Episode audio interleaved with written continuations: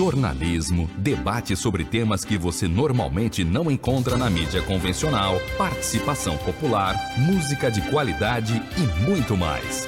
Web Rádio Censura Livre, a voz da classe trabalhadora.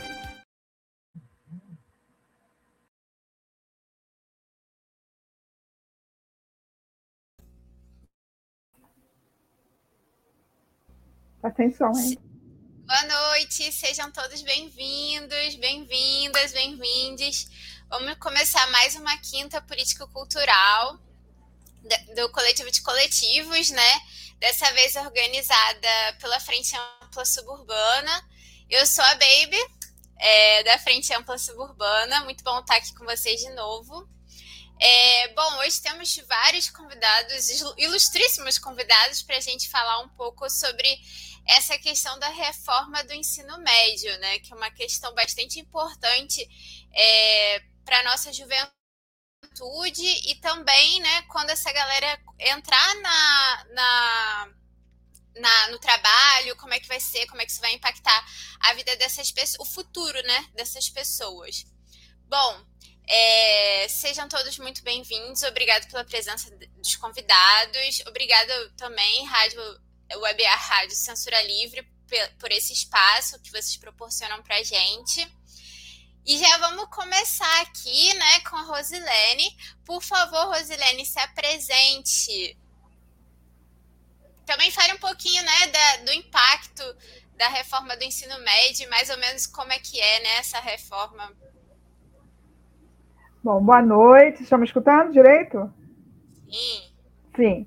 Então, boa noite a todos, a todas, a todos. Então, né, como já me apresentaram, sou Rosilene, sou professora aposentada da Rede Municipal Estadual Municipal do Rio de Janeiro. Atualmente faço parte do GT do CEP, que é um grupo de profissionais de educação que se reúne né, para tentar enraizar e impulsionar esse debate dentro das comunidades escolares. Então, primeiro quero agradecer muito o convite para conversar sobre esse tema que é muito importante na conjuntura atual a maior parte da, da sociedade não tem menor conhecimento desse ataque imenso que é o direito da população a uma educação igualitária, emancipatória e democrática. Esta reforma é um caminho para mercantilização e privatização da educação. E ela está totalmente em sintonia com as demais reformas, né, que é a reforma da Previdência, trabalhista, administrativa, emenda constitucional 95 e congelou né, por 20 anos investimentos públicos. E todas elas precarizam o serviço público, é fundamental para uma parte da população, principalmente para a população periférica e de baixa renda. E todas elas chegam, acabam chegando, acabam impactando a escola pública, que é o espaço onde os filhos da classe trabalhadora estudam. Na verdade, assim, para a gente começar a nossa, nossa reflexão, na verdade, a educação sempre foi alvo de muitos ataques, né? atualmente, um, porque é um, atualmente é um dos setores que dá, mais dá lucro. Então, existem muitos vampiros de olho nesse setor. E aí a gente vê né, a Fundação Roberto Marinho, Ayrton Senna, Itaú, e não podemos deixar de falar do Grupo Lemon, que atualmente é o maior grupo né, de educação básica, né, um conglomerado educacional de educação básica nesse país. Então, assim, a, quer dizer, então tem um histórico né, de, de, de reformas, de ataques à educação, mas essa reforma é, que nós estamos falando, a reforma do ensino médio, que é chamada também né, de novo ensino médio, ela foi iniciada né, com, no governo Michel Temer, logo depois do golpe do impeachment da Dilma Rousseff, e ela foi apresentada através de uma, uma medida provisória que depois foi regulamentada como lei e essa lei atual, que é 3.415, que foi aprovada em 2017. E como que ela foi vendida? Né? Ela foi vendida pelo nome de Novo Ensino Médio, Escola de Tempo Integral, e os argumentos utilizados né, para que, que, que isso né, fosse né, é, é, é colocado para a população, que a população engolisse esse sapo, é que os resultados do IDEB, Índice de Evasão Escolar, eram males que precisavam ser combatidos, que a grade curricular não era atraente para os jovens e, portanto, tinha, tinha ser, é, é, seria necessário uma flexibilização de disciplinas, o aluno tinha que ter autonomia, aproximação do mercado de trabalho, exatamente a propaganda que esse atual governo que a gente vê aí na, na televisão. Mas o que, que diz essa lei? Né? Então, diz, assim, resumidamente, ela diz o seguinte: né? É, a oferta da, de, da grade curricular da disciplina né, será trabalhada dentro de 3 mil horas. Dentro dessas 3 mil horas, tem uma base nacional comum curricular, que vai ter no máximo 1.800 horas ao longo dos três anos, e no mínimo 1.200 horas destinadas ao itinerários formativos. Então, aí, a primeira contradição que a gente já começa já é por aí, porque atualmente, na, na rede estadual do, do Rio de Janeiro, são ofertadas 3.600 horas. Então, essa lei, para o nosso Estado, não vai ser um aumento, não vai ser um ensino integral, vai diminuir o que a gente já conquistou, o que, que a gente já tem. E quais serão esses itinerários formativos que eles colocam? Né? Linguagens, matemática, ciências de naturezas, ciências humanas, formação técnico profissional, né? e suas tecnologias, quer dizer, tudo lindo, maravilhoso. Né? Mas o que, que tem por trás disso? Né? O que está aí a bomba atômica por trás disso? Então, aí começam os problemas. Primeiro, os colégios não serão obrigados a oferecer todos os itinerários. Durante os três anos de ensino médio, somente as disciplinas de português e matemática serão obrigatórias. Todos os outros componentes curriculares, história, geografia, sociologia, todos os outros não serão obrigatórios. E aí é, já é o primeiro impacto drástico que nós já vamos ter como consequência. Né? O que, que isso vai servir? Vai servir para dificultar cada vez mais o ingresso da população de baixa renda na universidade pública de qualidade. E, obviamente, vai aumentar as desigualdades sociais. Então, para os filhos da classe trabalhadora, só português e matemática como obrigatório. E os filhos da burguesia, que poderão pagar, vão ter todas as outras disciplinas, que vão, obviamente, ajudar a ingressar numa universidade pública, né? boa, de, de nível, etc., também muito atacada pelo governo atual. Segundo grande problema é que essa lei abre brechas para o professor do notório saber. O que, que significa isso? Um profissional, uma pessoa que não tenha formação acadêmica, que não tenha, não seja, vamos dizer assim, entre aspas, a especialista em determinada área, ela poderá ser contratada para dar aula. Isso é uma desvalorização total da função de professor, que a gente já sabe, né, pelos baixos salários, precárias condições de trabalho. Só que no Rio de Janeiro, nós estamos oito anos sem reajuste salarial. Oito anos. E com essa nova grade curricular, as escolas terão reduzido seus quadros, porque a matemática não bate. Você tinha 3.600 horas, agora só tem 1.800 horas. Quer dizer, vai, vai sobrar profissional de educação. E aí, é, é, isso piora porque também essa lei abre possibilidade de ser implantada ensino à distância em boa parte das, das aulas. Isso aqui, o que, que eles colocam, né? Esse formato à distância pode ser 20% no diurno, 30% no noturno e até 80% na educação de jovens e adultos. Significa que aqueles segmentos da população que têm maior dificuldade, que precisam da, da, da presença do profissional de educação, é para esses segmentos da população que vão ser ofertados a educação à distância. E, de novo, quem é que está de olho né, para abocanhar essa parte? né, que dá muito lucro? O Grupo Lehman. As escolas estaduais, né, que a gente sabe né, que tem histórico aí de não investimento na, na sua infraestrutura, na infraestrutura, como é que eles vão ter, como é que eles vão poderá, poderão ofertar o ensino técnico? Qual será o investimento? Da onde vai vir investimento? Das parcerias público-privadas. Então, principalmente o sistema S, né? Senai, Senac, né? Esses, os grandes né? É, é, empreendedores, vamos dizer assim, né? é eles que vão dizer para os nossos alunos e alunos que terão que aprender. Então, é, na verdade, o ensino médio deixa de ser uma oferta pública para passar para ser uma oferta público-privada. É enfraquecimento da dimensão pública. Muitos municípios né, tem apenas um colégio, ou nem tem colégios, né, que torna mais difícil ainda a oferta do itinerário. Então, se numa escola oferece um determinado itinerário e o aluno não se vê né, como reflexo estudando aquele itinerário, onde que ele vai estudar? Vai se deslocar para outro município, que às vezes não tem transporte, uma, uma distância enorme, outros fatores né, atrelados a isso? também não traz apontamentos para o ensino noturno. E a gente sabe que uma parte da nossa juventude, entre 15 e 17 anos, divide a sua rotina entre trabalho e estudo, o que afeta principalmente estudantes das camadas mais populares. que muitas vezes, na maior parte das vezes, tem a escola pública como seu principal, sendo seu único meio de acesso aos saberes para sua formação. E esse novo ensino médio não pensa nesses alunos, né? não tendo né, outras escolas, isso vai aumentar o abandono escolar, a evasão escolar e não diminuir. E além de induzir uma formação precoce aí na situação. Então, é, temos aí é, uma, uma, luta né, que, é, que é muito grande. Esse, essa reforma do ensino médio é uma lei federal, muitos estados já foram, é, vamos dizer assim, estão no Conselho Estadual de Educação, estão sendo implementados, mas aqui no Rio de Janeiro não foi implementado e está sendo esperado que o Conselho Estadual de Educação homologue isso, né, para é, que bata o martelo. E a nossa luta é para que isso assegurar o direito que isso não vai adiante assegurar o direito que todo estudante tenha de aprender todas as disciplinas com uma oferta de uma escola de qualidade para todos. Então, é, nesse sentido, é urgente a revogação dessa lei. Né? Então, não dá para a gente precarizar e aumentar a desigualdade da educação nesse país do jeito que estão fazendo. Ok? Obrigada aí. Rosilene, querida, eu acho que você não se apresentou, na verdade, também, né? Fala um pouquinho de você, da sua história. Ah, não me apresentei? Já fui falando, né? Eu falei, eu falei que eu era professora, é, a professora aposentada do, do, do estado, ah, do município. Você está participando do... Do GT do CEP, do GT. isso. Isso. Obrigada, Rosilene.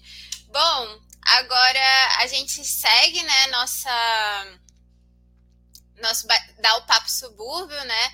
Essa essa iniciativa que sinto tanta falta do presencial, né? Tava comentando aqui com o pessoal que antes a gente tinha o espaço de tomar um caldo verde, uma sopinha de ervilha, mas enfim, enquanto a gente ainda não pode, né, estar tá junto dessa forma, a gente continua fazendo esses debates virtuais.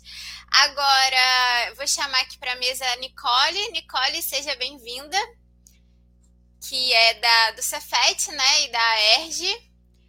É, seja muito bem-vinda, se presente. E aí a gente também está fazendo esse momento de introdução, né, sobre a reforma, e eu acho que você pode falar um pouco mais sobre como isso vai afetar a vida dos estudantes, né? Show. É, oi, gente, boa noite. É, como me apresentaram, eu sou Nicole, eu tenho 18 anos. Hoje eu sou diretora de grêmios da ERG, que é a Associação dos Estudantes Secundaristas aqui do estado do Rio de Janeiro. Nós somos uma entidade aí que existe desde 2002, inclusive a mesma idade que eu tenho é o tempo é, que a ERG existe. É, desde 2002 aí tocando luta pelo passe livre, pelas condições de, de educação de qualidade e gratuita, é, pela condição também de ter o acesso à cultura, a uma educação verdadeiramente transformadora, e mais agora também, né, por conta da pandemia, a questão de um ensino é, que seja seguro, né, o retorno às aulas que seja seguro, que não coloque em risco a vida dos estudantes. É, eu acho que assim tem algumas coisas também é, que a Rosilene já apontou muito bem, assim, é, sobre a questão da reforma do ensino médio, é, mas com certeza, é, quando a gente consegue debater com os estudantes, a gente já percebe de cara a grande dificuldade que se tem para conversar né, sobre essa reforma do ensino médio. Primeiro que é a pandemia, né? Assim como todas as outras reformas que foram aprovadas, as, as, as reformas da maldade, né? O PEC da maldade, como a gente chama, elas foram é, mais é, impostas pelo, pelo poder na pandemia, então a gente também consegue usar isso como exemplo da reforma do ensino médio, é que provavelmente se a gente não tivesse em pandemia, a gente ia conseguir fazer um debate com muito maior qualidade, a gente ia conseguir fazer uma mobilização muito maior para conseguir entender quais são os problemas, o que, que a gente acha de problemático na implementação desse novo ensino médio. Na verdade, não é uma reforma, né? Gente até brinca na ética, é uma de reforma, porque, na verdade, ela quer sucatear e quebrar mais a educação pública, então de reforma ela não tem nada, ela só vai piorar a nossa educação.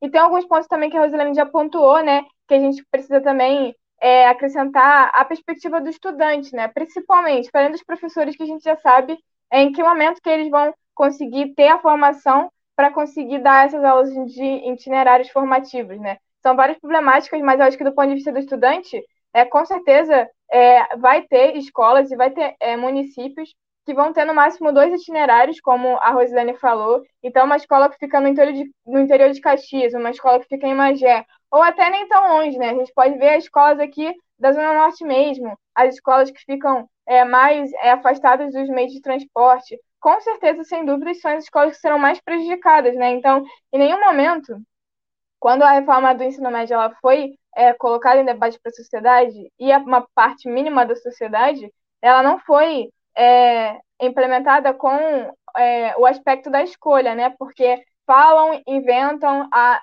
a propaganda que tem na televisão, ela é bonita, fala que o estudante ele vai conseguir escolher o que ele quiser, ele vai escolher de acordo com as suas aptidões, com os seus sonhos, mas aí na prática a gente sabe que na verdade não vai ser assim, porque a realidade da educação pública ela já não permite muitas escolhas pelo histórico de sucateamento e retirada de, de dinheiro é, dos ministérios e, da, e das secretarias. Então, é, do aspecto do debate, eu acho que a gente precisa também mobilizar principalmente os estudantes a conseguirem entender o que, que significa esse novo ensino médio, porque são eles que são os mais prejudicados, né, do ponto de vista qual não existe hoje, é, muito menos antes da reforma, alguma política que conseguisse dar conta de atender a grande diversidade de estudantes.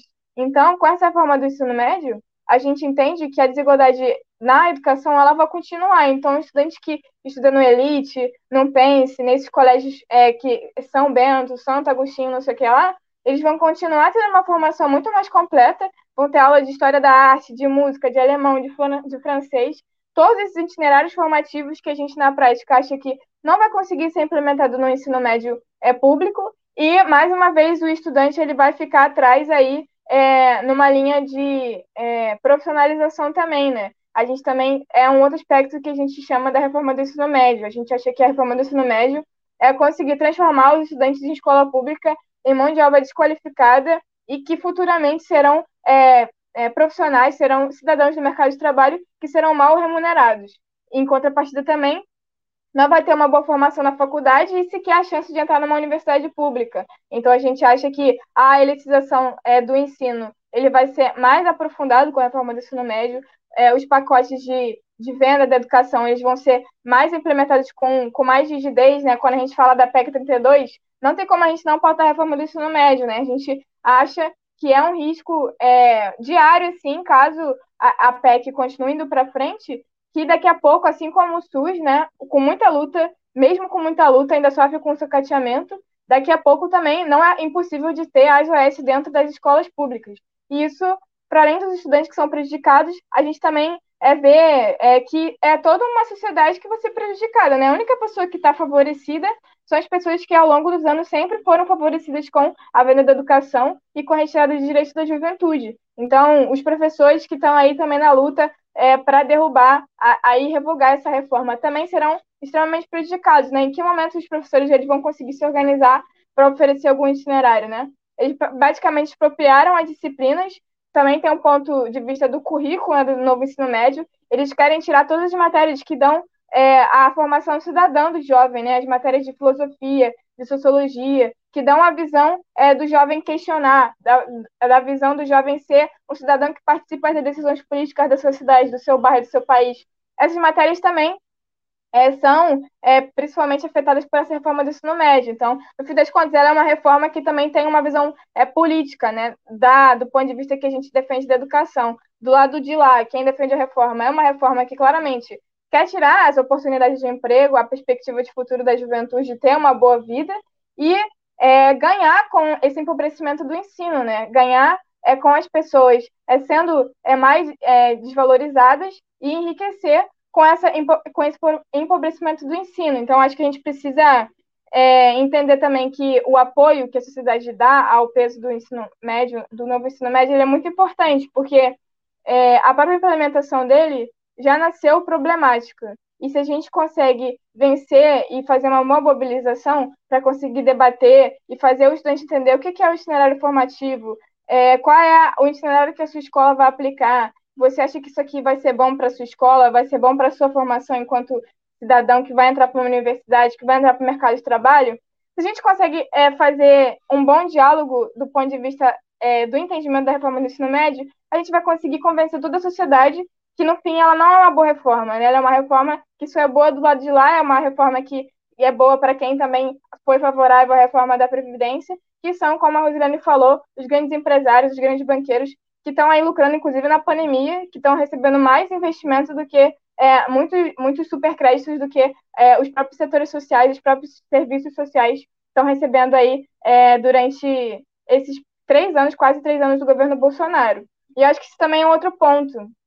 A conjuntura é, política da educação, ela não está deslocada com a conjuntura política do Brasil. A gente precisa também conseguir linkar tudo isso e dizer que está tudo associado, né? Se a gente consegue, inclusive, pautar uma educação pública de qualidade é, com a perspectiva de conjuntura que a gente tem hoje, que o Bolsonaro ele é o grande inimigo é, dos estudantes, ele é o grande inimigo das universidades, ele é o grande inimigo é, do setor público, dos servidores públicos, a gente vai entender também que a gente precisa fazer uma luta maior ainda, né? A gente precisa fazer uma luta que consiga mobilizar todos os setores da sociedade para conseguir dialogar é, e fazer uma grande mobilização é, para derrotar não só a reforma do ensino médio, né? Para derrotar, é, revoga conseguir a revogação da reforma é, da Previdência, a PEC 32, que também vai conseguir prejudicar se a gente não conseguir revogar ela os serviços de ponta, né, que conseguem atender as pessoas que estão mais na ponta da sociedade e um serviço de qualidade, né, se não fosse serviços públicos funcionando na pandemia, o que seria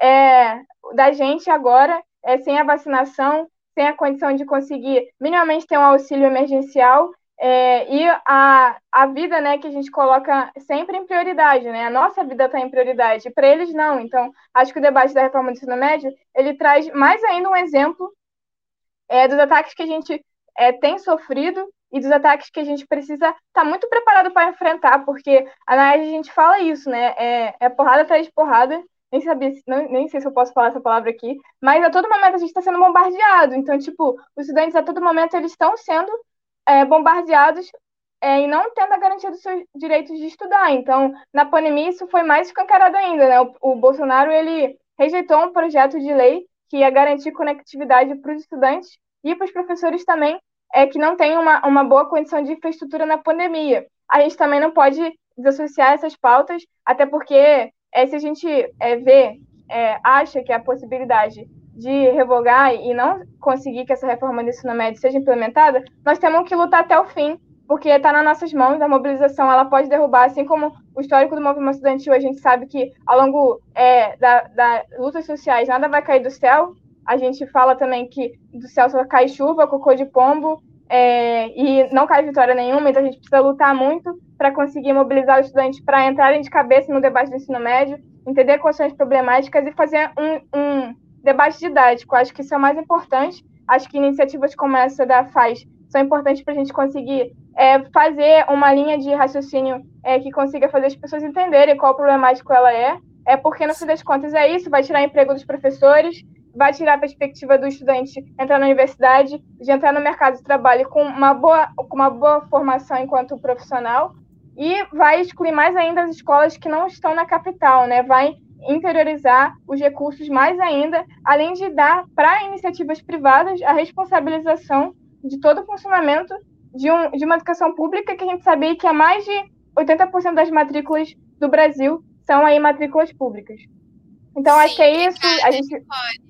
Desculpa. Valeu. Mas a gente vai ter tempo ainda para falar mais um pouquinho sobre essa luta que tranquilo, tranquilo. realmente é muito grande e que impacta a vida da nossa juventude, né? É, bom, eu vou chamar agora é, a Valéria para falar um pouquinho também. É, Valéria, se apresente, por favor, e fale aí, né, que, como, o que você está achando dessa reforma do ensino médio, né, que a gente, é, que a Nicole carinhosamente, vamos dizer assim, né, falou de, de chamou de desreforma. Bom, tô recebendo aqui que a Valéria caiu, então vou passar para o Gabriel. Gabriel, pode fazer sua fala, por favor, oito minutos. Ok, boa noite, pessoal da Frente Ampla Suburbana. Saudar a iniciativa desse importante debate né, e das atividades realizadas às quintas, das atividades de rua também.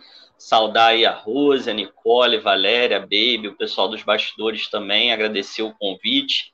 É, meu nome é Gabriel, sou professor de Educação Física do Instituto Federal Fluminense, trabalho no campus Quissamã, e sou morador do Engenho de Dentro, né? então estou aí no, na localização geográfica da nossa FAZ, né? participando de algumas ações sempre que possível, porque é fundamental realmente a gente ampliar o conjunto desse debate crítico com a população, fazendo as panfletagens, os atos e mobilizando né, para que a gente possa defender os nossos direitos, as nossas liberdades democráticas, principalmente na conjuntura que a gente vive. Eu faço parte da coordenação do MEPS Nazef, que é o Movimento por uma Escola Popular, e componho a Secretaria de Pessoal Docente da minha seção sindical. Bom, gente, é, sem fôlego que a Nicole trouxe, a Rose também já contribuiu bastante aí com algumas questões, vou tentar trazer alguns pontos e ampliar né, a discussão nesse primeiro momento. Primeiro, realmente não tem como a gente discutir políticas públicas educacionais de forma separada da questão dos recursos financeiros destinados para a educação. Então, o primeiro ponto é falar é, os impactos e os limites que são impostos pela emenda constitucional 95/2016, a famigerada PEC do teto dos gastos. Inclusive, né, marcos temporais, né, ela é bem próxima, né, da própria reforma do ensino médio. Então, muitas vezes os gestores eles enxergam a educação como um dos grandes problemas brasileiros, né? E aí com o amparo de alguns organismos internacionais colocam o questionamento se a escola é ou não é atrativa. Então é fundamental a gente situar né, esse elemento para saber que muitas vezes esse, essas medidas, essas reformas, como muito bem já foi colocado, elas se tratam de contra-reformas, elas se tratam de processos que vão auxiliar a manutenção do status quo, beneficiar interesses de pequenos setores, garantir o lucro de algumas empresas. Então, é, a gente precisa estar antenado. Né? E a reforma do ensino médio, né, que ela foi sancionada pouco, mais ou menos cinco meses depois né, da, primeira, da primeira medida provisória, ela foi sancionada no dia 16 de fevereiro de 2017, já sob o governo golpista né, do, do Michel Temer. Apesar de que também a gente não tinha tantas perspectivas de uma boa reforma no que a gente no que tramitava no processo de discussão no governo Dilma. Então, também é preciso demarcar, né, havia também ali a presença forte dos setores privados, dos setores que não reconhecem a necessidade da gente ampliar a qualidade da educação pública.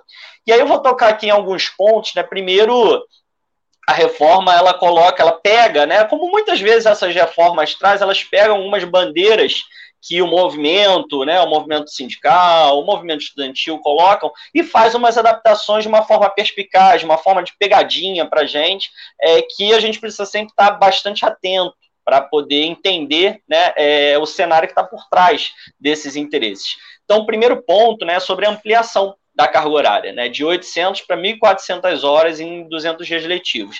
Essa ampliação progressiva, né, que hoje a gente teria aproximadamente 4 horas diárias, passando depois de um determinado tempo para 5 e para 7, como ela vai acontecer diante do cenário da PEC do teto dos gastos, que impossibilita maiores investimentos para o conjunto da educação. Então, de que forma os gestores vislumbrariam essa, é, essa ampliação da carga horária? E aí a gente pode pensar dois aspectos possíveis nesse cenário. Primeiro, a sobrecarga do trabalho dos educadores e das educadoras. Né, que já são aí sobrecarregados com uma série de iniciativas, é, uma série de, de medidas que fazem muita gente, faz com que muita gente adoeça e por aí vai é, ou né, a abertura ainda maior do espaço para iniciativa privada, que está sempre de olho para poder abocanhar né, fatias maiores do, do mundo público, seja na educação, seja na saúde, enfim, é, a gente vê aí como organizações sociais, as organizações, é, as OCIPs, as ONGs, enfim, que possam né, abocanhar esse cenário. É, além desse ponto da, da carga horária, também é fundamental citar aqui o que ocorre em paralelo com a reforma do ensino médio, que é a Base Nacional Comum Curricular, a BNCC. É, a BNCC ela traz a divisão em três grandes áreas do conhecimento: né? linguagens e suas tecnologias, matemática e suas tecnologias, ciências da natureza e suas tecnologias, são quatro, perdão, ciências humanas e, e sociais aplicadas. E aí, é, nesse ponto, né, que muitas vezes eu vou tocar um pouco mais adiante, essa tentativa também de minimizar cada vez mais o que seria o, professor, a professora especialista, ou seja, aquele que faz a licenciatura, se forma naquela determinada disciplina, para um é, professor para uma professora generalista, né? Isso tem relação também com a reforma, com a BNCC, né? E com esse conjunto é, que a educação se encontra nesse cenário.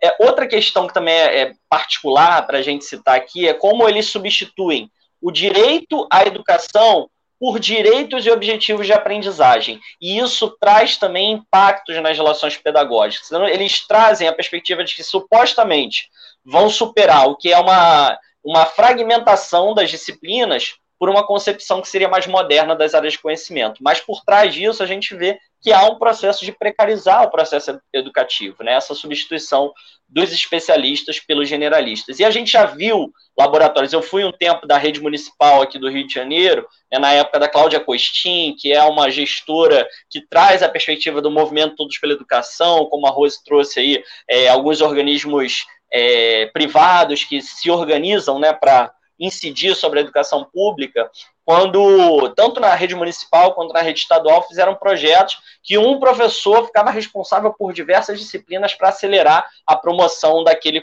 daquele corpo estudantil. Bom, para é, avançar aqui em outros, outros pontos também, primeiro, educação física, arte, sociologia e filosofia é, olha a artimanha que é colocada. Eles apresentam como essas disciplinas devem ter obrigatoriamente estudos e práticas, de uma forma assim bem ampla. Enquanto língua portuguesa e matemática terão o ensino obrigatório em todos os três anos do ensino médio. Então, assim, isso é uma particularidade que a gente precisa ficar atento também, né, que tem relação com os processos de avaliação do PISA, da OCDE, enfim, dos organismos internacionais incidindo sobre a nossa educação. É, outro elemento, exclusão da língua francesa e da língua espanhola em é, colocando a obrigatoriedade da língua inglesa. Ora, por que a obrigatoriedade da língua inglesa se nós estamos também né, é, num, no, localizados na América do Sul, onde a maioria dos países aqui tem né, outras línguas é, nativas, outras línguas é, nacionais, seria muito mais importante, inclusive se a gente pensa a questão da carga horária aumentada, por que não aumentar a oferta né, também de língua estrangeira? Né? Então, essa, essa questão da priorização é, da língua inglesa também é algo fundamental de ser abordado. Bom, meu tempo está se esgotando, eu quero só trazer aqui as considerações finais aqui, concluindo essa primeira intervenção, que é o seguinte, é, a gente precisa analisar e se organizar. Então, o papel né, desse debate, mas também o papel que as organizações estudantis, os sindicatos, os movimentos sociais ocupa é fundamental. Porque é por meio da nossa organização coletiva que a gente pode enfrentar o conjunto desses ataques. Então, seja na educação, seja agora a proposta de emenda constitucional 32/2020 que ataca o conjunto dos serviços públicos, isso impacta diretamente os interesses da maioria da classe trabalhadora e da juventude do nosso país. Então, é, vou terminar aqui, depois a gente complementa, já que os itinerários formativos já foram bem abordados, né? É, a educação à distância depois a gente pode abordar também mais, mas vamos nos organizar porque a gente precisa, sim, defender a educação pública e construir uma perspectiva de escola popular que compreenda não apenas o aspecto técnico e uma formação voltada para o mercado do trabalho, mas um pensamento crítico que rompa também com os interesses de uma pequena parcela que só quer nos explorar e aumentar ainda mais o seu lucro na sociedade. É isso. Muito obrigada, Gabriel. Fala muito maravilhosa, assim, esclarecedora, né, sobre essa situação. É, bom, gente, agora a gente vai para o intervalo rapidinho da Web Rádio e a gente volta em menos de um minutinho. Acompanhe a programação da Web Rádio Censura Livre no site www.clwebradio.com, no aplicativo exclusivo para ouvir rádio no celular, tablet e Smart TV. A emissora também está no Rádiosnet, um dos maiores aplicativos para esta finalidade, na nossa página no Facebook e no canal da emissora no YouTube Acesse o nosso canal escrevendo youtube.com barra C barra Censura Livre. Tudo junto. Inscreva-se no canal e acione o sininho para receber as notificações de novos vídeos.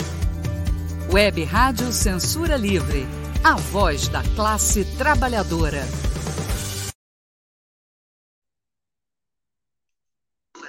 Gente, voltamos aqui, né, para o nosso debate.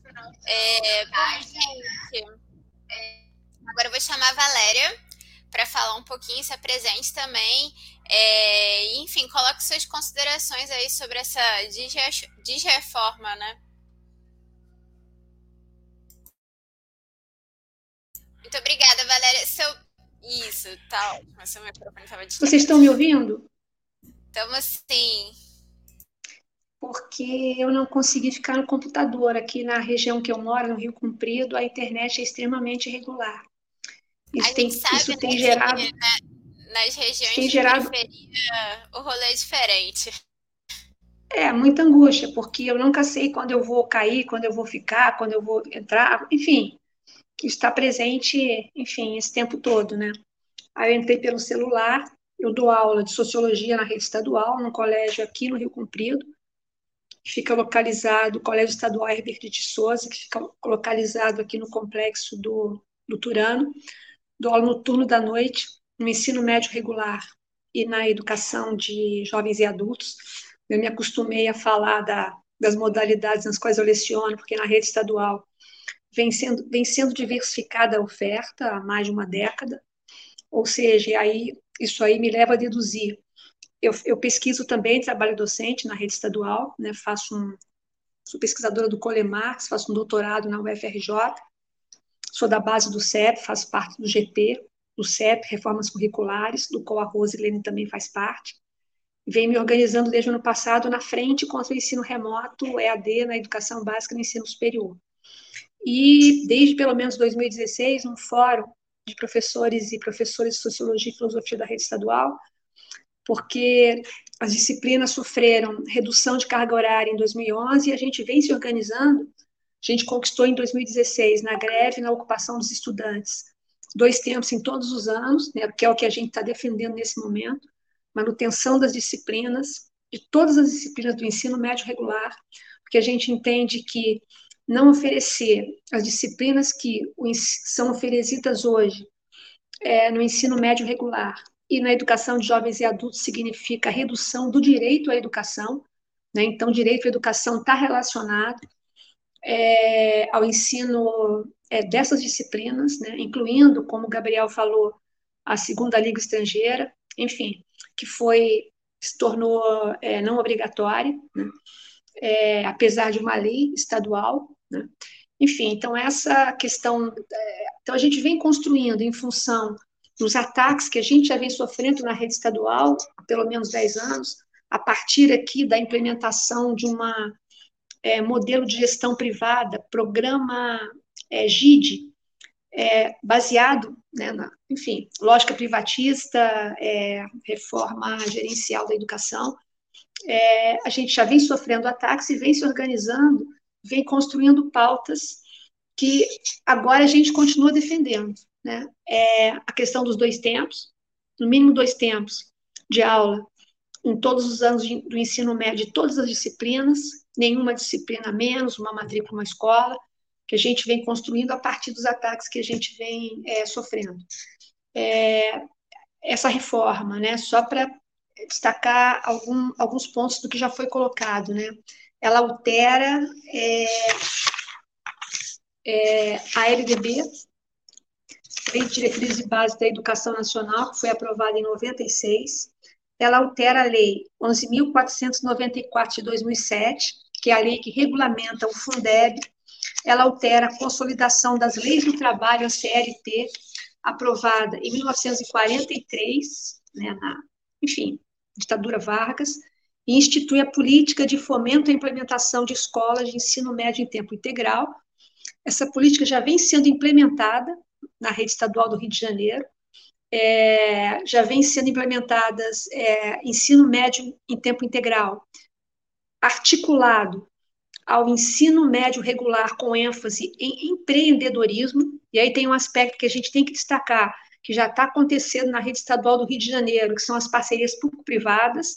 A primeira parceria aqui na rede estadual foi a parceria que foi é, feita entre a SEDUC RJ e a OI em 2008. É uma escola, enfim, na qual foi implementado o ensino médio integrado, né? Então, você tem as disciplinas do regular e as disciplinas da formação técnico-profissional. Os professores que lecionam as disciplinas da formação técnico-profissional são contratados é, pela OI. Então, a gente tem aqui é, é, cerca de 10 ou 12 escolas. Esse, esse projeto não andou, esse programa não andou, ele andou para trás, na verdade, cada, enfim, parcerias com diferentes empresas. Eu não tenho informações, é muito difícil obter informações aqui na SEDUC sobre a gestão. Eu não sei se a gestão é da SEDUC se a gestão é compartilhada com as empresas. Então, estou tentando, enfim, ter acesso a esses documentos. A gente tem mais recentemente a parceria que foi feita com a Ayrton Senna em 2012. A primeira escola é Chico Anísio, e aí vem sendo implementado em unidades escolares da rede estadual o ensino médio regular com ênfase em empreendedorismo. Você tem as disciplinas do regular, as 12 disciplinas, e você tem quatro disciplinas que são disciplinas do empreendedorismo, entre as quais o projeto de vida, que é uma disciplina que parece que veio para ficar, que já aparece em documentos de implementação da reforma do ensino médio em diversos estados é, do Brasil, é, nos quais os documentos já foram homologados pelos respectivos conselhos estaduais de educação. Essas parcerias, elas vêm sendo firmadas mais recentemente na rede estadual, em redes municipais e redes estaduais de outros estados. Durante a pandemia, esse processo avançou muito, é o que vem sendo chamado de janela de oportunidades. Aqui no Rio de Janeiro, na rede estadual, avançou via a parceria com o Google para disponibilização da, do Google Sala de Aula, uma plataforma privada. A gente, na frente contra o ensino remoto, defende, é contra o ensino é, remoto na educação básica e no ensino superior, na educação básica, né? Porque a gente, é, e não só porque os estudantes aqui, o governo disponibilizou em 2021, via parceria com é, Google, com essa empresa, é uma plataforma, e em dois, 2020, desculpe, e agora em 2021 um aplicativo, o Aplixe, em parceria com a IPTV. É, destaco que o secretário Pedro Fernandes, lá em 2020, fez questão de, em vários momentos, ressaltar que não havia custo para a rede estadual, que o Google tinha disponibilizado, sim, sabe, enfim, porque o Google é legal, né? Eles querem ser legais com a rede estadual, com os estudantes, sem custo nenhum. Olha só como eles são legais a gente descobriu na sequência que todos os nossos dados tinham sido transferidos via um programa que é usado aqui para lançamento de notas, que é o Conexão Educação, para o Google. Dados de professores e estudantes. Então, não é verdade que foi gratuito, né? E, afinal de contas, por que, que uma empresa do porte dessa empresa iria disponibilizar uma plataforma para uma rede pública de ensino gratuitamente? Então, assim, está avançando aqui no Rio de Janeiro, e eu queria apresentar alguns dados re relacionados a essa questão do uso de plataformas é, é, no ensino público, é, nesse processo de oferta de educação à distância, que a gente tem discutido que não é educação à distância, que não é sequer ensino remoto, que na verdade é, é entrega de atividade remota, é, enfim, para estudantes que têm acesso à plataforma, porque o governo também não disponibilizou, nem para professores, nem para estudantes, nem os computadores, nem é, a internet. Recentemente, a IPTV foi colocado que. Tem... Oi. Muito obrigada. Eu acho que a gente pode seguir para o debate, que a gente socialize. Eu acho importante a gente debater, sim, o ensino remoto, é, mas vamos seguir assim, nesse formato de debate. É, para que a gente, enfim, eu acho que a gente pode seguir com uma pergunta, assim, é, sobre o EAD. Eu só queria concluir com, só queria concluir com um dado da minha experiência pessoal, né? Que é o seguinte: é, só em relação a uma turma que eu leciono, essa questão da, da oferta de educação à distância, que não é educação à distância, nem ensino remoto, é atividade remota. Turma 2001, que é uma turma que, que eu leciono, tem 40 estudantes. Oito acessam a plataforma. É, além da plataforma, tem estudantes que estão no presencial e estudantes que pegam na escola material é, impresso. Contando é, esse conjunto, 16 estudantes frequentam a escola hoje e 23 não frequentam. Ou seja, na verdade, nesse processo todo, no qual está tá sendo oferecido ensino remoto via parceria com empresas privadas, é, a evasão escolar tem se potencializado de uma forma nunca vista antes. Então, eu estou colocando essa questão para tentar evidenciar o problemão né, que a gente está enfrentando, já está enfrentando, que já vem enfrentando, é, por causa das parcerias público-privadas que estão sendo utilizadas tanto para oferta de formação técnico-profissional, isso já está acontecendo na rede estadual, mesmo antes da implementação oficial da BNCC, quanto para a oferta do que chamam de educação à distância. É isso. Obrigada. Muito obrigada, Valéria. Então já vou é, emendar aqui uma pergunta, né? É, falando sobre o EAD. É, queria entender sobre como é que esse, como é que tem sido esse processo né, de adequação das escolas para essa reforma, né, que tem previsão para implementação no ano que vem. É, nesse, nesse ano de pandemia, em que as pessoas estão vivendo essa evasão grandiosíssima. Eu já ouvi casos de. Na verdade, eu conheço casos de escolas que têm até 95% dos alunos com um aproveitamento abaixo do, é, do considerado bom, né? E, aí, enfim, queria saber como é que está esse processo no meio da pandemia, tendo aulas, é, tendo EAD, tendo essa, essa enorme evasão. É, e também como é que está é, tá sendo para os professores, né? É, em, enfim, para os professores e alunos, essa, essa questão do, da saúde mental, do acesso ao ensino remoto e que parece ser muito desafiador, assim, num nível. É, desumanizador, na verdade, né? Eu queria dizer que a gente fala, ter esse debate no ano de, de centenário do Paulo Freire é muito importante, porque a gente, é, é, enfim, essa reforma concretiza essas políticas neoliberais de desumanização, em que as pessoas não têm acesso a, ao estudo de línguas, não têm acesso ao estudo de culturas como um proje projeto desumanizador. Então, vou colocar essa pergunta para o Gabriel, primeiramente, que eu acho que ele já, já tinha enfim, dada essa letra. E depois, Valéria, acho que você pode falar também, pode ser? Oi, pode sim. É, bem, assim, deixa eu só abrir aqui de novo o arquivo, meu computador deu uma travada, mas é, primeiro, assim, falar um pouquinho sobre o que tem sido esse impacto né, da pandemia.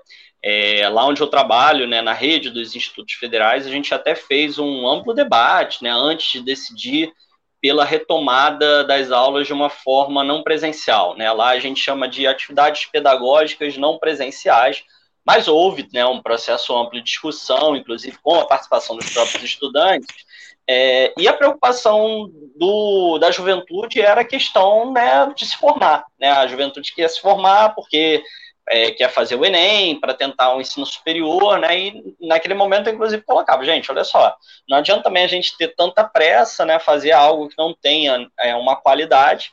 É, e isso gerar problemas depois, até porque as universidades também se encontravam é, com as atividades suspensas devido né, ao cenário da pandemia. É, só que né, a questão de, o perigo, né, quando eu tinha comentado, a gente sempre tem que ficar atento né, ao que tem por trás né, desse interesse. Então, nesse momento, né, como já foi colocado, o Google Sala de Aula, né, o Google, a plataforma, enfim, várias possibilidades que enxergam é, no setor público a sua forma, a sua possibilidade de expansão né, do seu cenário. Muitas dessas empresas elas já conseguiram abocanhar um cenário muito grande e já não tem mais onde expandir seus lucros. E aí onde que elas vão? Né, elas vão encontrar essa forma de expansão exatamente no setor público, realizando essas parcerias público-privadas, né, e obviamente, né, as empresas elas não têm, né, um, um, uma prática que vai ser uma prática franciscana, né, ela quer ter uma prática ali de aumentar a sua taxa de lucro, de aumentar né, o seu poder econômico. E aí a gente tem que ficar muito atento. Por quê? Primeiro, é, a gente já vivencia né, um cenário muito drástico de desemprego, né, o desemprego crescente. Né? E também a própria lógica de formação, foi algo que eu não cheguei a tocar aqui, ela ajuda a manter a, o que a gente chama de dualidade educacional. Ou seja, aqueles que estão nas escolas de elite, que têm umas determinadas condições, onde as escolas podem oferecer os diversos itinerários formativos, podem ter um tipo de educação. Agora, aqueles e aquelas que estão nas redes públicas, é, que estão aí enforcadas pela PEC do teto de gastos, pelo corte de verbas, etc., não vão ter essas possibilidades. Então, a gente cria, né? a gente, na verdade, volta, né? sempre teve né? um, um o ensino da lógica do ensino dual no nosso país, mas a gente pode ampliar ainda mais com essa famigerada reforma do ensino médio que está em vigor. É, então é importante a gente se atentar a isso. E é, nesse cenário de desemprego crescente, algo que também pode impactar é o quê? A substituição também dos professores e professoras. Você tira professores e professoras, é, di, diminui a relação pedagógica, que é uma relação humana que existe nas nossas escolas, e passa a adotar o quê? Como algumas instituições de ensino superior já fazem. Um professor, uma professora dando aula de dentro da sua casa, transmitindo essa aula para inúmeros locais, para inúmeras cidades. Né? E esse professor acaba, né, é, é, não, não tem né, um, um, um, alto salário, pelo contrário, mas acaba é, possibilitando que os diversos professores e professoras das localidades sejam demitidos, né? ou seja, é descartável, né? o trabalhador, a trabalhadora da educação também passa a ficar ainda mais descartável nesse cenário. Então, é, acho que é importante a gente citar né, a, a necessidade, porque a educação ela é ela é um processo que precisa do olho no olho, precisa do contato cotidiano. As culturas escolares, elas sobrevivem a partir dessas interações entre estudantes, trabalhadores, professores, servidores é, e as comunidades também que estão ao seu redor. Então, a gente precisa defender, sim, uma educação presencial. A lógica da, da educação à distância ela tem que ser, no máximo, para complementar né, não para substituir o ensino presencial. Então, e sobre as línguas, eu acho que é para finalizar né, essa, essa pergunta que foi feita pela Baby, é isso. É, é a gente precisa possibilitar nas instituições escolares uma formação integral, uma formação mais ampla possível, como a gente chama né, o conceito de omnilateralidade, ou seja, uma perspectiva da formação do ser humano de uma forma completa. Então, é com línguas, com educação física, com pensamento crítico, com é, os conteúdos, enfim, é, conseguindo garantir que a gente forme ali seres que vão ter o conteúdo, mas também vão ter uma apreensão crítica deles para poder intervir nesse mundo e de preferência como a gente coloca, né, é, um lado, né, e o nosso lado é o lado da classe trabalhadora. Então, do ponto de vista da perspectiva de que nós somos filhos e filhas de uma classe trabalhadora e que precisa se emancipar. Perfeito, muito obrigada, Gabriel. E aí eu acho que a gente pode entrar nesse debate, Valéria, sobre o EAD. E eu acho que você pode fazer suas colocações tão importantes que você já estava fazendo na sua fala. Não, é isso que a gente vem defendendo na frente, porque a, gente vem construindo a frente contra o ensino remoto desde que o governo do estado disponibilizou a plataforma. Né? Então, a gente não acessou a plataforma o ano passado, a gente defendeu a suspensão do ano letivo, o cancelamento do ano letivo, o governo promoveu os estudantes, né? E reteve apenas os estudantes que não tinham mantido nenhum contato com a escola, né? Então, na verdade, isso vem demonstrando né, a dificuldade imensa né, que o governo está tendo de, de fato, garantir direito à educação, ensino-aprendizagem. Né? A gente está avaliando que esses direitos não estão sendo garantidos, né? e não só porque o governo não disponibilizou é, os meios né, digitais e tecnológicos. O governo, na verdade, porque a gente está num contexto, como foi colocado, de é, congelamento de gasto. E aqui no Rio de Janeiro, especificamente, a gente está no contexto não só de congelamento, de ajuste, mas de recuperação, que não tem nada. Enfim, uma recuperação que não recupera, né? Está sendo negociada uma segunda recuperação, não, e aí prevê redução de direitos, né? Fim de triênios, é, não cumprimento de plano de carreira, congelamento de. É, já tem um, um, congelamento de reajuste salarial, enfim, por mais 20 anos, não cumprimento da lei do piso do magistério, não cumprimento de um terço, enfim. Então, assim, então a gente no final está congelado, né? não só pela PEC, mas pela Lei Complementar 173 federal, Lei Complementar 178, né? E isso está avançando, enfim, aqui a reforma começou em 2016, né? E ela está avançando, está sendo retomada agora muito fortemente pelo governo estadual, né? O projeto já está na LERJ, enfim, tem data para ser é, votado. Então é nesse contexto, né? E e, e, e, e a pandemia, né, é que veio agravar é, os problemas que, enfim, já existiam, né? Então é nesse contexto e aí a questão, os estudantes, por exemplo, né, essa evasão, né, a necessidade que os estudantes estão tendo de é, é, de trabalhar, talvez maior do que anteriormente, né? Na medida que aumenta o desemprego, é, as famílias, né, os familiares, os pais, né, os avós, né, uma aluna que, com a qual tive contato agora, no final do terceiro bimestre, né?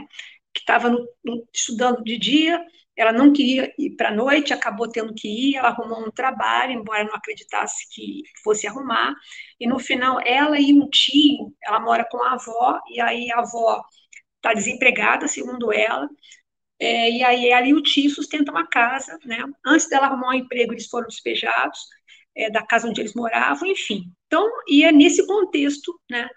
É, de aumento de desemprego e de, de enfim, de, uma política, né? Você vê que não tem preocupação, que não tem nenhuma ação no sentido da recuperação do emprego, é, e, e, todo o problema do auxílio emergencial, né, a questão da segurança alimentar, né, a, a, questão da segurança sanitária, nesse contexto né, que as redes estaduais, que os sistemas de ensino, né, estão se propondo a implementar uma reforma que vai trazer mudanças profundas, né, que significa, sim, ataque, né, direito à educação e, enfim, ao trabalho, né, porque se você reduz de 3 mil horas na rede estadual, segundo a SEDUC, já são 3 mil horas, mil horas por dia, é, para 600, né, já que no total são no máximo 1.800, o que vai acontecer com, com o corpo docente? Porque, assim, são 100% de professores, né, para dar, enfim, as disciplinas que hoje são oferecidas, que são obrigatórias. Vai reduzir para 60%, e o que vai acontecer com os outros 40%? Você vai estar produzindo uma superpopulação, né, como Marx coloca na, na é, lei da acumulação é, capitalista do capital, uma população trabalhadora, é, superpopulação trabalhadora excedente dentro da rede estadual, né, privada da rede estadual, o que, que o sistema vai fazer com os professores que, que vão sobrar? Porque estão sendo é, produzidos professores sobrantes, como já vinha acontecendo na rede estadual. Então, essa é uma outra questão. Mas voltando para a EAD, é, então a gente na frente, a gente vem defendendo sim a educação presencial. E como o Gabriel colocou, é, uso de plataformas públicas para atividade complementar. Porque isso também aconteceu na rede estadual. O governo podia ter usado o CEDERJ, que é uma plataforma que professores da rede já utilizam no semipresencial da educação de jovens e adultos. Por que, que não usou? Por que, que recorreu é, a uma empresa é, privada para disponibilizar uma plataforma que a gente nunca tinha utilizado? nem professores, nem estudantes. Então, por que não plataformas públicas para atividade complementar, mas não valendo como dia letivo, que é o que o governo vem defendendo? Assim, o governo tem que defender, o governo, na verdade, não faz o dever de casa, né? O governo, na verdade, não garante o direito à educação, que é atribuição do executivo, né? E aí, é, nesse contexto, avançam é, esses, esses contratos. Esses interesses do setor privado são interesses que estão sendo priorizados, que estão sendo atendidos. Essa demanda está sendo atendida. O Google certamente se beneficiou, a Google, na verdade, é uma empresa, enormemente. A IPTV, que é a empresa que criou a TV da família Bolsonaro, também. Né? A Microsoft na rede municipal. E a gente tem quantos municípios é, no Brasil? Mais de 5 mil. Quantas redes estaduais? Né? 25, 26, 27. Então, assim, isso avançou muito. E o que está sendo priorizado? Como a gente está vendo, a maior parte dos estudantes não está no remoto a maior parte dos estudantes não está nem frequentando a escola, porque está tendo que priorizar a sobrevivência, o acesso aos meios de subsistência, né, o acesso à cesta básica, está tendo que trabalhar, trabalhar para sustentar ele próprio provavelmente irmãos, é, pai, mãe, tios, tias, avós, que é o que está acontecendo com os nossos estudantes, né? E aí nesse contexto você vai implementar uma reforma que vem fortalecer o setor privado, como o Gabriel colocou, realmente transferência de recursos para o setor privado, porque eles têm que vender os produtos que eles estão fabricando para realizar o que o Marx chama de valor de troca. Porque se não vende, não vai ter dinheiro para iniciar um novo ciclo de produção. É isso que eles estão fazendo. Então, eles estão forçando a barra. E os governos estão é, sendo fragilizados, esses interesses estão sendo priorizados. Né? E aí, principalmente, é, fechando através da oferta de educação à distância, que na verdade é disponibilização de uma plataforma, é disso que se trata, apenas isso, e da formação técnico-profissional, que, na verdade, o que está aparecendo é ensino médio regular com ênfase em empreendedorismo. Eles estão tratando de formar o que eles chamam de empreendedor, né? que é formar um estudante para ingressar no mundo do trabalho que não vai ter emprego. Então, onde ele vai ter que se, ele vai ter que se virar. Né? O Ricardo Antunes diz que o empreendedor é o explorador de si mesmo, é o trabalhador que explora sua própria força de trabalho. Então, empreendedorismo é disso que está se tratando, da formação de um trabalhador que não vai é, que não vai vender força de trabalho, né? Mas que vai explorar a si mesmo. Nossa, muito obrigada, Valéria. Que fala contundente. É... Bom, a minha pergunta agora é para Rosilene. É... Queria perguntar se existem outros, é, outras reformas que aconteceram no mundo, né, reformas da educação que deram certo, na verdade, né? É, bom, a gente teve, eu acho que com Paulo Freire no Brasil a gente teve uma grande revolução, né? Mas, enfim, se você puder dar algum exemplo e é, se o grupo de trabalho que vocês estão analisando essa coisa da reforma do ensino médio, se vocês têm outras alternativas, né? Se você, quais soluções vocês apresentariam para os problemas que tem no ensino médio hoje em dia? E, enfim, se você puder fazer essa colocação, muito obrigada. Bom, a gente começa agora e termina amanhã, né? Porque são muitas coisas. Bom, é... eu acho que você colocou uma questão importante, porque o centenário do, do Paulo Freire nos traz muitas reflexões. E uma delas é, é a luta por uma educação, principalmente emancipatória, igualitária para todos, né? É, essas reformas, que, como eu disse na primeira fala, elas não são novas, e aí tem um contexto histórico, né? porque existe um avanço né, do, do empresariado para cima da educação, porque é um setor que dá mais lucro atualmente. É, está aí todos para a educação, né, querendo dar, fazer a política, nossa, mas, normalmente, aqui no Brasil, a gente faz reformas, né, tenta, ou, ou tentativas de reformas, que, políticas né, copiadas lá de fora, né, que já foram tentadas várias vezes e deram muito errado. Muito errado. Então, a gente acaba reproduzindo aqui, quando, é, principalmente né, aqui no Brasil, é, nos Estados Unidos, na Inglaterra mais, já tentaram fazer essa reforma e falaram assim: olha, não dá e vamos recuar. Lá estão recuando, e aqui a gente está entrando. Mas, exata, com essa, mas, mas é o contexto que a gente está vivendo, né? É o contexto de um, de um, de um governo né, que, que ataca a educação, um governo genocida, um governo é, é, que, não, que não faz política para a população, mas sim para um, um setor, né, para manter a sua base ali né, vamos dizer, aquecida, né, para tentar se manter no poder. E aí esse, todos esses são, são problemas que a gente está enfrentando. É, na perspectiva, é luta. Não tem, não tem outra, outra saída. Né?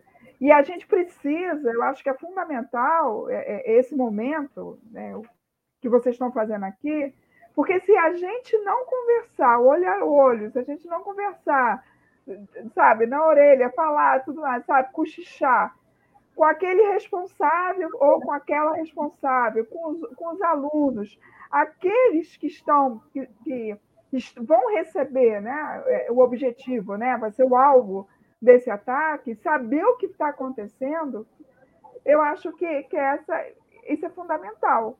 Porque a maior parte da, da, da, da população atualmente não sabe o que está se passando não sabe desse problema da reforma. O que, que significa essa reforma?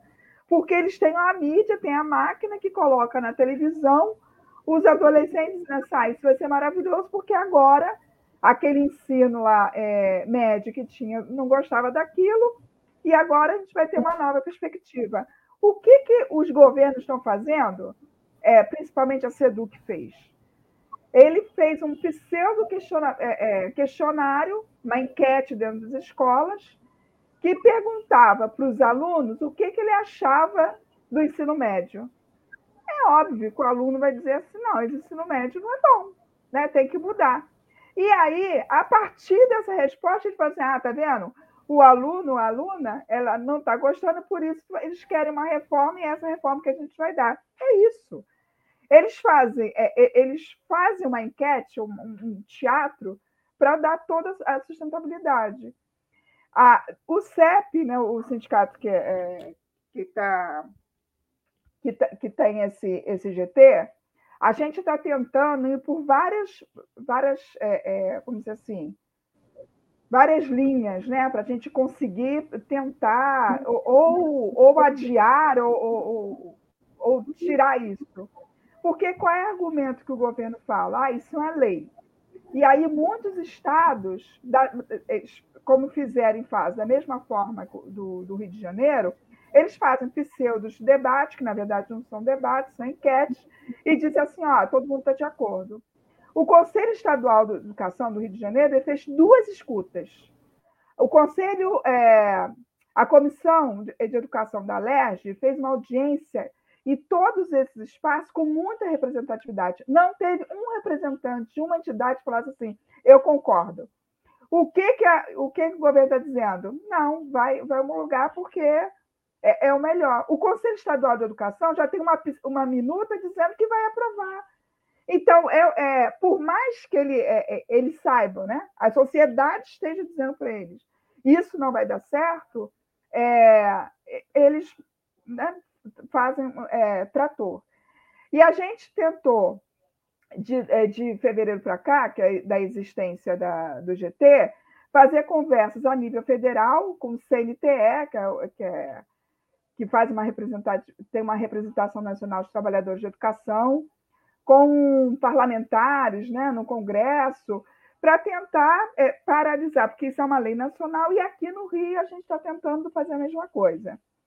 É, a, ultimamente, é, acho que foi semana, duas ou três semanas atrás, é, teve uma, um, um, protocolo né, de, um, de um PL, um projeto de, um projeto de lei a nível federal, para tentar é, paralisar ou pra, tirar esse cronograma feito né, pelo governo Bolsonaro, um PDL também que tenta adiar. E aqui no Rio de Janeiro também tem um projeto de lei é, na LES tramitando, seria votado ontem, a primeira votação, mas o governo pediu para adiar, para fazer uma audiência pública, que eles querem adiar, porque, né, por causa do pacote aí, de maldade que eles estão, que é tudo atrelado, como a gente acabou de falar, nada é, é isolado, eles querem atacar os direitos da população de todas as maneiras, de todas as maneiras, e aí eles é, precarizando o serviço público, e aí tem esse, esse, esse projeto de lei também que visa adiar essa, a implantação dessa reforma para 2024, para que a gente tenha tempo de fazer alguma movimentação e um real, debate com a própria sociedade. Mas é isso, né? O governo teve 820 dias aqui no Rio de Janeiro para fazer o debate e só deu 40 dias para as comunidades escolares fazer uma pseudo-enquete aí. Coisa. Então, assim, é um. A gente tenta, está tentando de todas as maneiras aí em relação a essa reforma. Muito obrigada, Rosilene. É, minha última pergunta vai para a Nicole.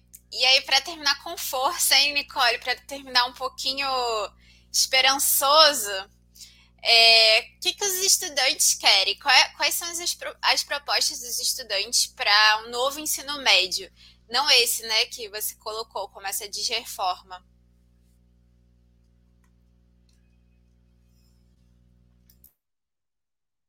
Difícil a pergunta.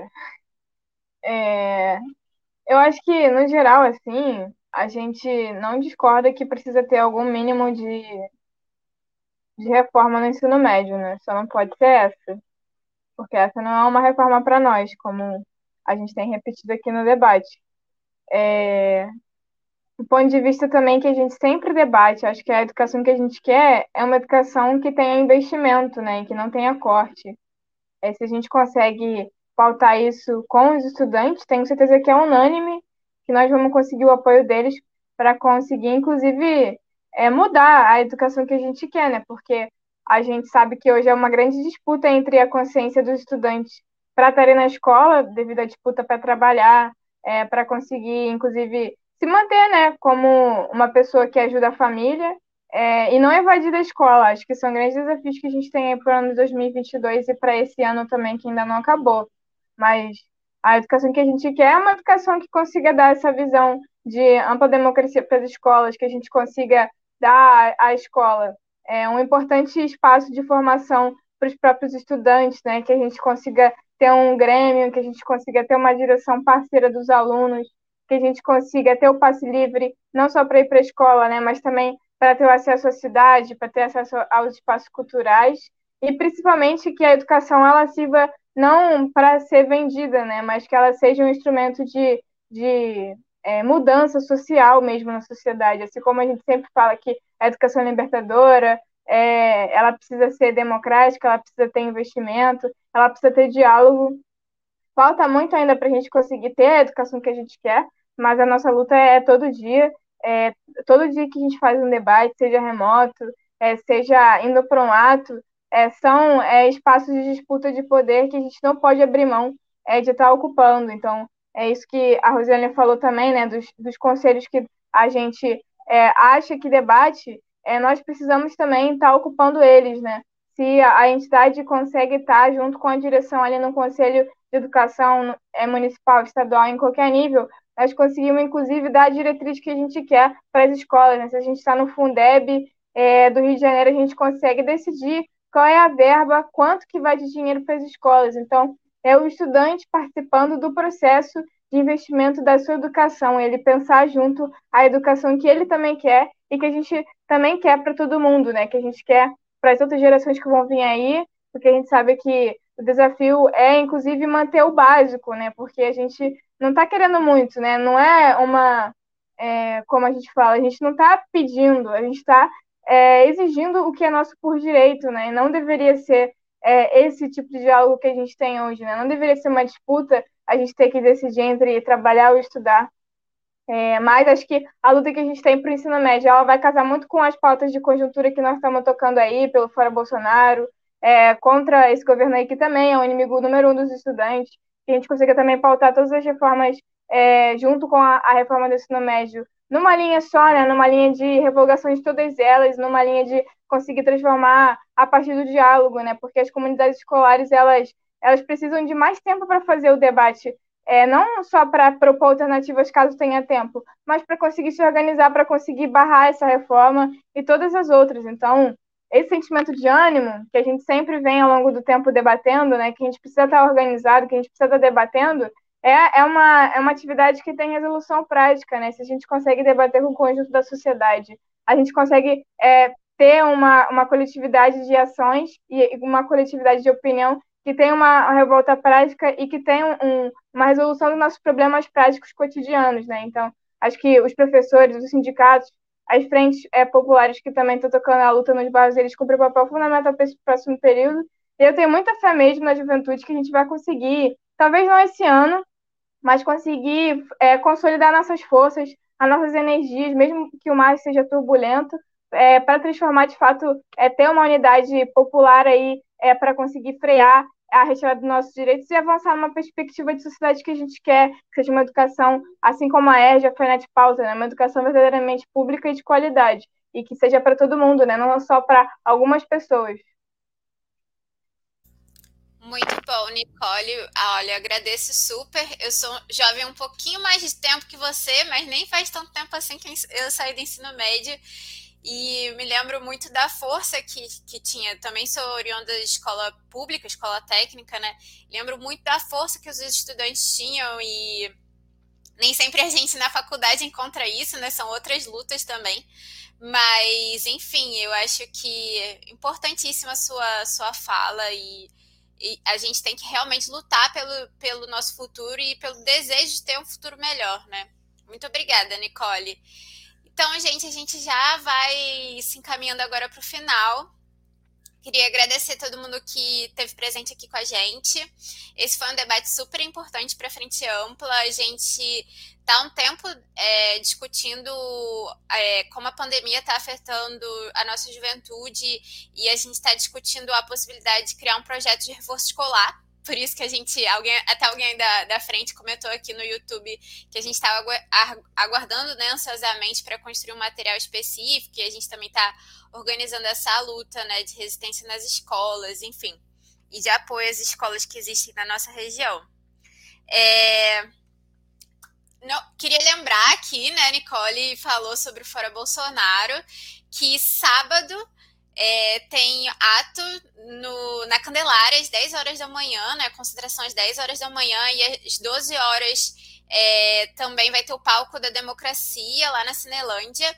E que isso é de suma importância, na verdade, para que a gente possa seguir com essa luta, que é uma luta que é, lutar pelo impeachment agora também é uma coisa que vai impactar no nosso ensino médico e está impactando em todas as nossas vidas, né? Na nossa, é, não só na nossa existência, no nosso modo de viver, mas na nossa sobrevivência na, na, no, seu, é, no seu mais cru é, sentido, assim. É, enfim, vamos, vamos lá, galera. A Frente Ampla vai estar tá lá. E vai ser muito bom encontrar vocês lá de máscara, com álcool em gel e tal, distanciamento, mas vai ser bom estar lá. É, agradeço todo mundo, todos os convidados. E se vocês quiserem colocar uma última colocação de dois minutinhos, por favor, só para a gente se despedir aqui. É, enfim, podem se colocar. Se você quiser começar, Gabriel. Pode ser. Então, gente, boa noite a todos e todas que acompanharam essa atividade. Saudação novamente a Baby, o pessoal da FAS, as colegas que fizeram aqui esse debate comigo. É, sem dúvida, a gente precisa se organizar aí para defender uma educação pública, gratuita, de qualidade, voltada para os filhos e filhas da classe trabalhadora. Convido também para conhecerem um pouco do movimento por uma escola popular, o MEP Sinazef, que é onde eu atuo. Fiquem à vontade para mandar mensagem, seguir nas redes sociais. A gente precisa estar sempre se organizando coletivamente para vislumbrar um cenário que seja melhor para a juventude, seja melhor para a classe trabalhadora. Então, nesse cenário também a gente precisa se organizar para construir o poder popular. Então, no sábado, dia 2 de outubro, estaremos lá nas ruas manifestando aí contra a fome, contra a miséria, em defesa da vacinação, em defesa da superação desse cenário de pandemia e desse caos social que Bolsonaro, Mourão, Guedes, seus aliados aprofundaram na sociedade brasileira. Então, superar esse contexto de golpe para que a gente defenda os nossos direitos, as nossas liberdades democráticas. Lutar, criar escola popular, lutar, criar poder popular. Boa noite, companheiros e companheiras. Muito obrigada, Gabriel. Rosilene, se você quiser fazer sua fala final agora, dois minutinhos para a gente se despedir. Então, eu também quero agradecer, saudar esse espaço. Acho que é bem importante esse debate, a gente enraizar essa, essa comunicação com a população, saber o que, que vai acontecer com a educação dos filhos e filhas né, da classe trabalhadora e lutar contra isso, né, porque é uma retirada de direito, é uma retirada do direito de ter uma educação é, de qualidade, qualitária e emancipatória. Isso que se trata. Né? No ano, é, 100 anos de Paulo Freire, tem que lembrar muito bem disso. Outra coisa, lembrar que a BNCC que está aí não é ataque apenas no ensino médio, é ataque à educação toda, toda. É tirar realmente, desqualificar uma educação, né? É, é, essa educação que a gente quer, né? Para uma educação de competências e habilidades que, na verdade, é, é para arrasar é, totalmente. E aí, é, finalizando, eu acho que te, temos essa perspectiva, né? Da, amanhã, é, sábado, eu acho que tem que estar todo mundo na rua, mas também aqui no Rio de Janeiro tem um ataque extremo a todos os servidores, o serviço público que chega né, é, para a classe trabalhadora, que é esse pacote de maldade do Cláudio Castro, que é um bolsonarista, na mesma linha aí do Bolsonaro também. Ele quer atacar a população do Rio de Janeiro, e na Câmara dos Vereadores também tem a, a, o PL 04, que o também Eduardo Paz, a nível também de Paulo Guedes, bolsonarista, quer atacar também serviços públicos a nível municipal. Então, nós temos que estar na rua, gente. Nós temos que estar na rua. Temos que estar na rua dia 2, dia 5 e vamos que vamos e contra essa reforma aí, porque a gente quer uma educação pública de qualidade, como já foi falado, para todos e todas. É isso. Obrigada aí. Muito obrigada, Rosilene. Valéria, para sua é, última saudação aí ao espaço.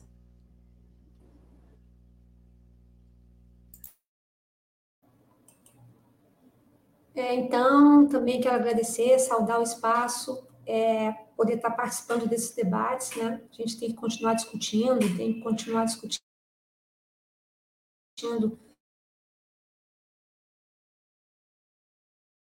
o ensino médio que a gente quer, né? Que, que as professoras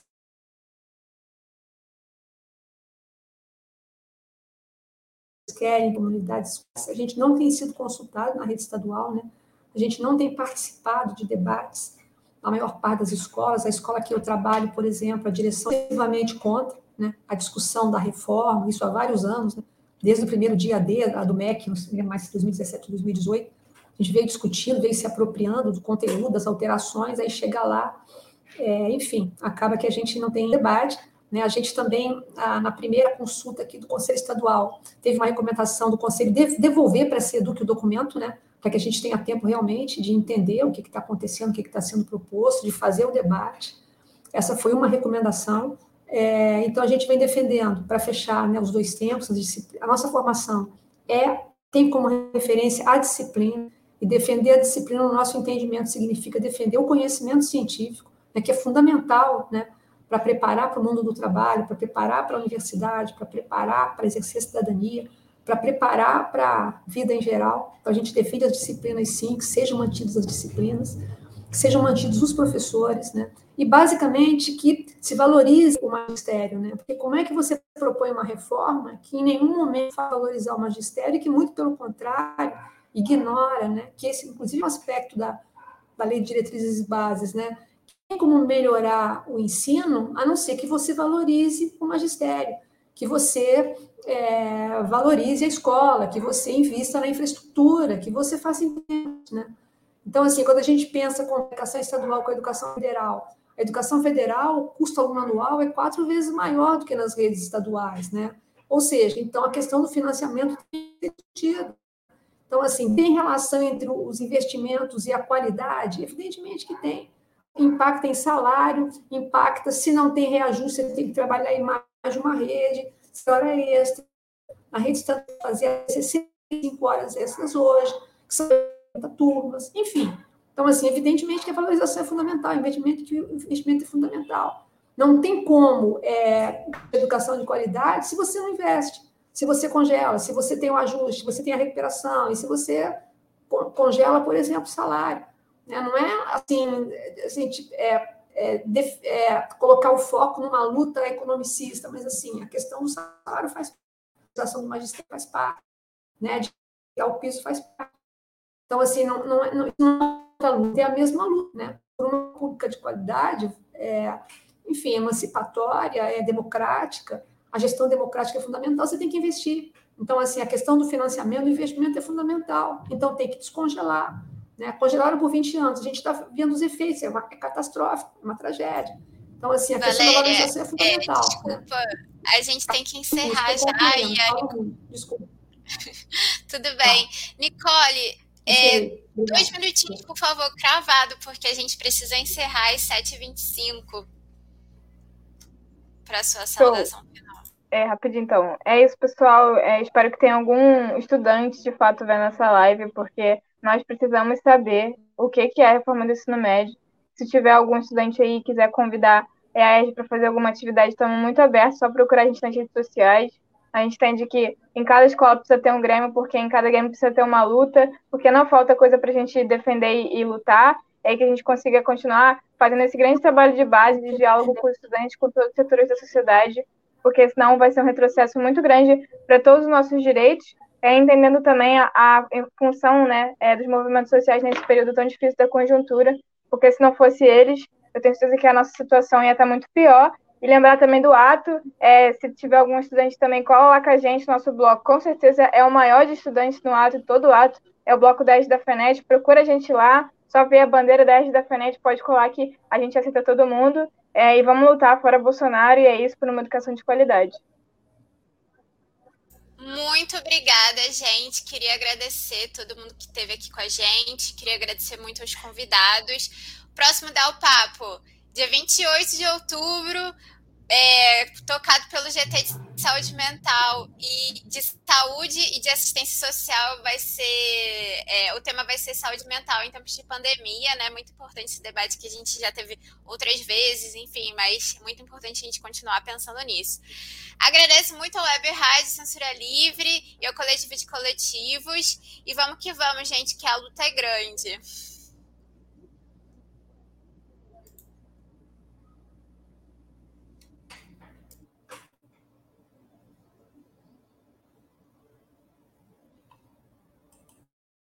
Jornalismo, debate sobre temas que você normalmente não encontra na mídia convencional, participação popular, música de qualidade e muito mais.